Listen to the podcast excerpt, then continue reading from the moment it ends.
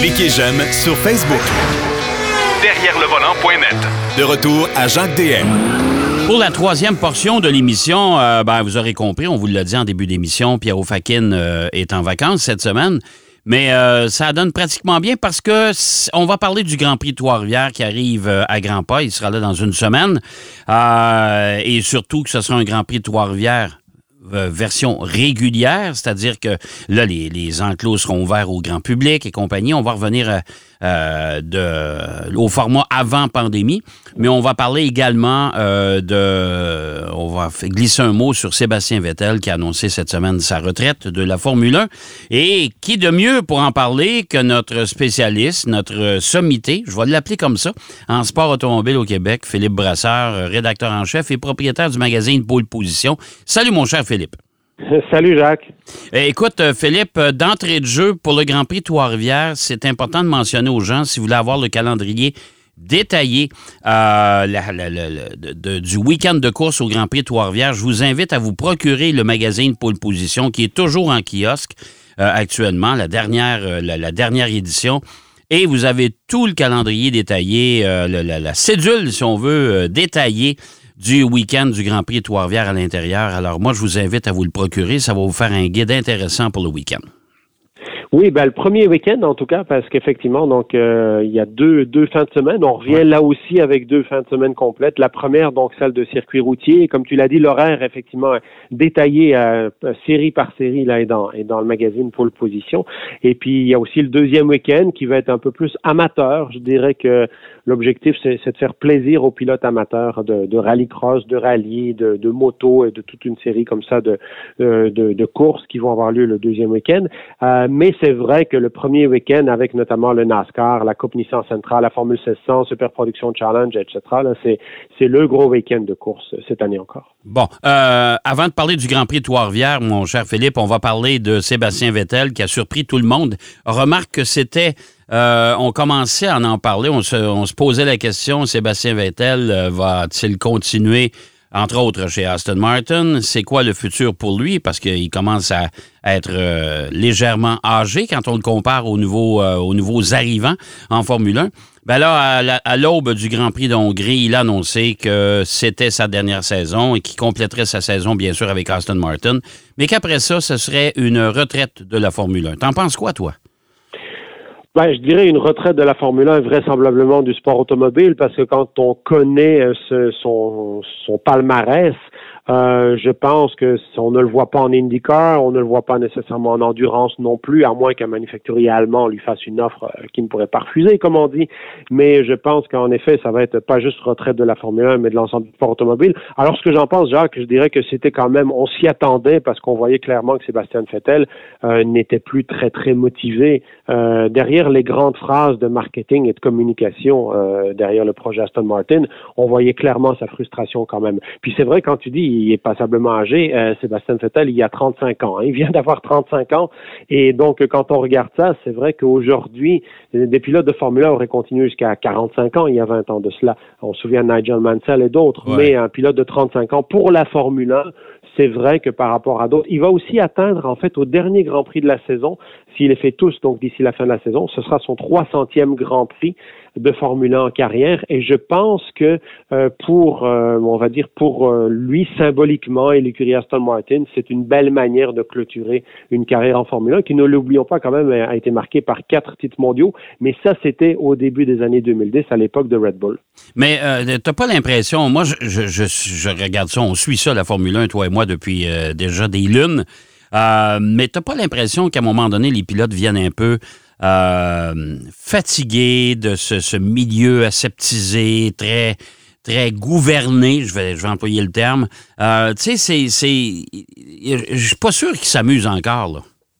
Non, vraiment pas. Puis n'oublions pas une chose aussi, c'est que le projet Aston Martin, il a démarré euh, relativement bien, avec beaucoup d'ambition, beaucoup de moyens mis sur la table, mais on voit clairement que l'année dernière reste ici, c'est-à-dire dans le fond les deux années que Fettel a, a rejoint l'écurie, euh, ben c'est clair qu'ils n'atteignent pas les objectifs euh, prévus. Donc pour lui, comme je disais, en tant qu'ancien quadruple champion du monde de Formule 1, c'est quand même difficile. Quand on regarde par exemple la situation d'un Fernando Alonso chez Alpine, on voit clairement des progrès à pas de géant quand même de l'écurie Alpine. Hein. Donc c'est vrai que c'est motivant pour un pilote comme ça. Quelqu'un comme Sébastien Vettel qui se bat au sein d'une écurie qui occupe l'avant-dernière place du championnat du monde de F1, euh, ben, à un moment donné, on finit par, par baisser les bras. Euh, souvenons-nous, Jacques, en début de saison, on, se demandait si Lewis Hamilton allait même finir la saison parce qu'on voyait les difficultés qu'il avait chez Mercedes et on voyait à quel point ça affectait son moral. Donc, imaginons un pilote qui, lui, se bat pour la 15e place. Là, c'est clair que Sébastien Vettel, sa dernière victoire, c'est le Grand Prix de Singapour en 2019, à l'époque où il était chez Ferrari. Et donc, c'est un fait que c'est une situation pour lui qui est, qui est pas, l'idéal. Donc, ça affecte la motivation d'un pilote comme ça, bien entendu. Bon, on verra bien si euh, Sébastien Vettel va continuer ailleurs, peut-être. Moi, je te dirais que, euh, surtout avec euh, l'annonce de cette semaine de, de, BMW qui va faire son entrée au Mans, peut-être que ça pourrait ouvrir les portes à Sébastien Vettel. Ça pourrait peut-être ouvrir des portes parce que l'avantage, lui, il a dit, moi, je veux passer plus de temps avec ma famille. Et le gros avantage des courses d'endurance, c'est qu'il y en a beaucoup moins que la Formule 1. Quand on regarde le championnat du monde d'endurance, c'est seulement huit épreuves par année, dont les 24 heures du Mans. Donc, c'est certain qu'à Sébastien Vettel, on ne le voit pas nécessairement rouler en IMSA, la série nord-américaine d'endurance, même si BMW va y être dès la saison prochaine, avant d'arriver en championnat du monde en 2024. Mais euh, pourquoi pas peut-être être, euh, je dirais, troisième pilote dans des courses comme les 24 heures du Mans. On a vu avec Fernando Alonso quand il était allé chez Toyota dans son intervalle où il avait un peu abandonné la Formule 1 là, en quittant Ferrari avant de revenir chez Alpine. Euh, bon, Alonso, il est allé chercher de belles victoires, de beaux palmarès, gagné à Daytona, à Sebring, au Mans. Euh, ça a été pour lui euh, rien que du bonheur, on va dire comme ça, que d'évoluer en endurance. Est-ce que maintenant Fettel va vouloir euh, on ne sait pas. Il a, il a zéro expérience dans ce type de compétition, mais les pilotes de Formule 1, traditionnellement, ont quand même assez bien réussi. Souvenons-nous de Nico Hülkenberg, qui avait jamais fait d'endurance et qui est arrivé au 24 heures du Mans avec une troisième voiture engagée par Porsche et qui avait gagné. Donc, euh, je pense que oui, il y a peut-être une place, et comme tu l'as dit, il va y avoir plusieurs manufacturiers allemands dans cette série-là. Mais pour l'instant, je pense que Vettel va probablement prendre au moins la saison 2023 de, de recul. Oui, c'est ça, pour s'occuper de, sa famille. Puis ça, je pense que c'est très louable de sa part. Euh, mon cher Philippe, Grand Prix de Trois-Rivières, 52e édition. Euh, dès le week-end prochain, le circuit routier, on en a parlé. Euh, on va faire dans la nostalgie, c'est le cas de le dire. Ben oui, il y aura effectivement deux éléments, je dirais, très très intéressants parce que la Coupe Nissan Sentra euh, va avoir parmi ses inscrits Freddie Hunt, le fils du légendaire Jameson, champion du monde de Formule 1 en 1976. La série NASCAR Pinties a, a fait une nouvelle fois une invitation à Jacques Villeneuve, fils euh, qui va être présent. Donc, on va se retrouver avec euh, les fils de Gilles Villeneuve et de Jameson qui vont être dans la compétition. Euh, je dirais, c'est, c'est évidemment très intéressant. En plus de tous les pilotes réguliers de ces deux séries, il y a l'oncle Jacques Villeneuve, le frère de Gilles, qui va lui rouler dans la classe des légendes modifiées, euh, une catégorie avec des, des, des, petites voitures à moteur de moto là, qui était arrivée l'année dernière en démonstration. Et moi, je dirais, pour moi, ils avaient été très convaincants. Ça avait été une course assez spectaculaire quand même, donc ils méritent leur place assurément. Et c'est vrai que c'est euh, c'est une situation assez euh, assez amusante. Euh, moi, je dirais, Jacques, que je, je, retiens surtout la présence de Freddie Hunt parce que depuis quelques années au Grand Prix Trois-Rivières, même si nous, en tant que passionnés, on trouve que c'est un événement formidable, ça manque un petit peu de série internationale. Donc, de voir un pilote comme ça qui arrive, qui pour l'instant roule dans la série Le Mans Cup, donc c'est une série de prototypes en Europe, et euh, il va venir disputer le Grand Prix Trois-Rivières spécialement pour cet événement-là dans la Coupe Nissan Sentra. Donc, je trouve ça très intéressant. Ce sera d'ailleurs seulement, je pense, un des deux pilotes hors Canada, un des deux pilotes non canadiens au départ, parce que l'autre, c'est un pilote français, Romain Monti, qui va rouler dans la série des GT4, euh, la série Sports Car Canada. Mais sinon, Freddie Hunt et lui, ce sera les deux seuls pilotes qui ne sont pas canadiens au départ, vraisemblablement, de cette édition 2022. Oui, ça, c'est vrai que c'est euh, une sacrée bonne nouvelle. L'autre euh, l'autre caractéristique de cette 52e édition, c'est qu'on a des grilles de départ, en tout cas dans la majorité des séries, des grilles de départ qui sont assez étoffées, là. beaucoup de voitures en piste. Là. Beaucoup de voitures en piste, c'est vraiment une très très bonne nouvelle parce qu'on entend souvent dire que le sport automobile coûte euh, trop cher, qui est vrai d'ailleurs, hein, on s'en cachera pas. Mais malgré tout, on voit qu'il y a un réel engouement. Euh, je m'attends à ce qu'en NASCAR Pinties, on parte, euh, si pas 28-30 voitures, peut-être même un tout petit peu au-delà. la série SPC, au-delà de 40 voitures à chaque départ de course. La Coupe Nissan Sentra va être vraisemblablement avec un record d'inscrits de toute son histoire. Puis là, on parle pas juste depuis le début des Sentra euh, de course, mais aussi depuis l'époque de la Coupe Nissan Micra, c'est-à-dire en 2015. Euh, il devrait être vraisemblablement peut-être 33, 34 pilotes au départ. Euh, donc ça, c'est absolument génial parce que ça va créer justement un petit peu l'élément stratégie pour les pilotes de Sentra, de devoir se battre au milieu du trafic des, des Micra, des vieilles Micra plus lentes. Donc ça devrait être de très belles courses. après ça, bon, on ne sait pas trop au niveau du défi urbain Chevrolet, là, les voitures Sportsman de terre battue, ça c'est un petit peu une énigme, mais déjà l'année dernière, ils étaient quand même beaucoup. Euh, j'ai envie de dire, parfois, il faut pas qu'ils soient trop non plus dans ce type de série parce que ça fait des courses avec beaucoup de neutralisation s'il y a des accrochages.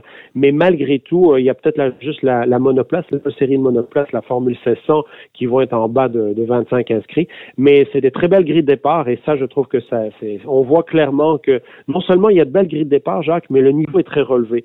Quand on voit en NASCAR Pinty cette année, ça se bat à 10-12 pilotes pour la victoire. Même chose en Coupe Nissan Sentra, il y a quasiment une dizaine de pilotes qui peuvent gagner à chaque course. Euh, c'est vraiment bien parce que c'est pas juste de dire on a des pilotes qui sont là pour faire le nombre. Là, il y a vraiment beaucoup de qualité aux avant-postes. Euh, et si on parle de, on, revient sur euh, les, trois pilotes je vais les appeler les trois pilotes vedettes, en tout cas les invités. Euh, du côté de Freddie Hunt, euh, évidemment, il y aura une adaptation parce que il euh, pilote, il est déjà en sport proto avec une LMP3 en Europe. C'est une voiture qui, est absolument fantastique. Mais quand on arrive ici sur un circuit comme le circuit de Trois-Rivières, circuit urbain, dans une traction, voiture pratiquement de série, ça va être, ça va être une autre aventure pour lui là. Complètement, parce que jusqu'à présent, il a vécu tout le contraire en sport automobile. Il roule sur des circuits européens permanents, avec donc beaucoup de dégagement, des, des vrais circuits euh, modernes, on va les appeler comme ça, et pas des circuits de ville. Euh, on peut pas comparer les circuits des 24 heures du Mans à ces 13,6 km avec le, le, tracé urbain temporaire de Trois-Rivières, donc c'est un environnement totalement différent. Tu l'as dit, il roule avec des voitures comme des prototypes. Il a fait aussi même la série Euronascar à un moment donné, donc toutes des voitures propulsion.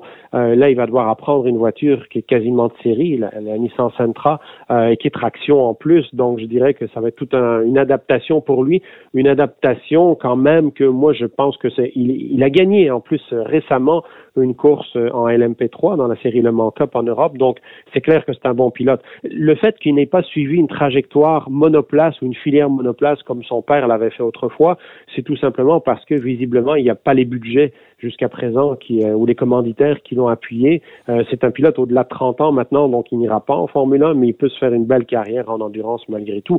Mais c'est clair qu'il va devoir, et il aura tout à apprendre en arrivant ici à Trois-Rivières. Euh, maintenant, Jacques Villeneuve, on va commencer par l'oncle. En légende modifiée, lui, était ton impression, est-ce qu'il serait en mesure de donner des résultats intéressants? Ben, on connaît mon oncle Jacques, là, on sait qu'il n'est pas dénué de talent, mais c'est quand même une série relevée. Il y aura beaucoup de monde là-dedans. Là. Oui, moi je les ai vus rouler notamment au complexe Icar à la mi-juillet, puis euh, c'est vraiment une très belle série, ça va vite. Euh, c'est vraiment pas des, des, des, voitures faciles à piloter. Euh, je les voyais débarquer les pilotes, puis ils étaient vraiment en sueur. Là, on voyait qu'ils avaient travaillé fort au terme d'une course. Je pense que Jacques, dans cette série-là, c'est vrai que c'est un petit peu un, événement d'adieu pour lui. C'est vraisemblablement sa dernière compétition de sport automobile en carrière. Euh, c'est une belle manière quand même de, de terminer cette carrière avec un, en participant au Grand Prix Trois-Rivières. Mais euh, faut pas s'attendre non plus à ce qu'on retrouve le Jacques Villeneuve du temps de la Formule Atlantique parce que son état de santé euh, ne lui permet pas, et son âge aussi, ne nous en cachons pas, ne lui permet pas nécessairement de rivaliser avec les jeunes pilotes qu'on retrouve dans cette série-là. Donc, euh, c'est clair que, euh, si vous voulez voir du Jacques Villeneuve qui gagnait du temps de la Formule Atlantique a 25 ans, non, non, non. Venez le voir dans les paddocks, puis venez lui demander des autographes parce que c'est peut-être sa dernière sortie dans un événement aussi important que le Grand Prix Trois-Rivières mais c'est clair que je ne m'attends pas, même si on connaît tous son esprit de compétition, euh, mais je ne m'attends pas à une victoire de sa part. Je serais très surpris, honnêtement. Bon, et euh, finalement, ben, son neveu, Jacques Fils, Euh, lui, est-ce que tu penses qu'il peut aller se battre à l'avant? Parce que quand même, il y, a, une bonne équipe qui prépare sa voiture. Là. Dumoulin Compétition, c'est pas des, c'est des gens qui ont beaucoup d'expérience, donc il devrait avoir une excellente voiture au départ. Mais euh, il reste quand même que ça fait longtemps hein, qu'il n'a pas roulé en Pinties et avec la quantité de voitures qu'il va avoir sur la piste, euh, ça va être un travail à temps plein là.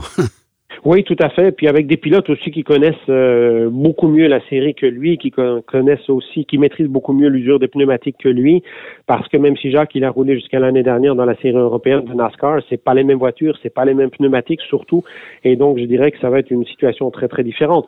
Faut, faut s'attendre à ce qu'ils viennent d'abord et avant tout pour s'amuser, euh, mais comme tu l'as dit, bon, il a une voiture de Dumoulin Compétition, puis on sait très bien que Dumoulin Compétition pour leurs clients, ils ont toujours préparé d'aussi bonnes voitures que pour euh, Louis-Philippe et Jean-François, donc euh, il n'y aura pas une voiture pour finir 20e. Là, ça, c'est une certitude.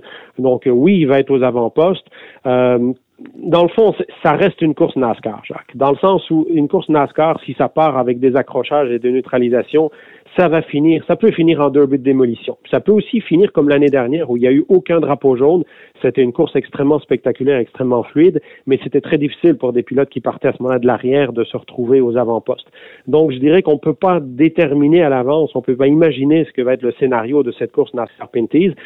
C'est clair que Jacques arrive dans une année ou une saison où il y a vraiment de très très bonnes voitures avec des pilotes qui ont atteint leur pleine maturité dans la série. Je pense à des Marc-Antoine Camiran, des Kevin Lacroix, qui venaient à l'origine d'autres séries que le NASCAR, mais qui ont trouvé un petit peu euh, refuge dans cette série-là et qui aujourd'hui en maîtrisent parfaitement les subtilités. Donc c'est clair que c'est vraiment l'année probablement la plus compliquée pour euh, pour Jacques Villeneuve de revenir dans cette série-là, mais bon, je pense qu'il va être capable peut-être de s'amuser. On espère juste que ça finisse pas par un accrochage à une voiture dans le mur. Ouais, tout à fait mon cher Philippe, merci infiniment pour tes commentaires. Euh, on invite encore une fois les gens à se procurer le magazine Pôle Position qui est en kiosque. Si vous n'êtes pas déjà abonné, allez chercher le magazine. Il y a l'horaire complet du week-end du Grand Prix Trois-Rivières les 5, 6, 7 août prochains. Euh, c'est le week-end prochain et vous avez tout le guide là-dedans. Ça va vous donner un fichu de bon coup de main. Merci encore une fois, puis on se dit à bientôt, mon cher Philippe. Toujours avec plaisir, Jacques. Merci. Merci. Euh, Philippe Brasseur qui nous parlait du Grand Prix de Trois-Rivières et de la retraite de Sébastien Vettel qui été annoncé cette semaine. C'est déjà tout pour cette émission, cette édition cette semaine. J'espère que ça vous a plu. Je vous donne rendez-vous bien sûr la semaine prochaine. Même si vous êtes au Grand Prix, ben euh, écoutez, euh, vous pourrez nous suivre par balado si vous n'êtes pas à l'antenne d'une station euh, de, notre réseau. Mais d'ici là, surtout, bonne route, soyez prudents et espérons qu'on va vous retrouver au Grand Prix de Trois-Rivières la fin de semaine prochaine. Allez, bonne route. Derrière le volant.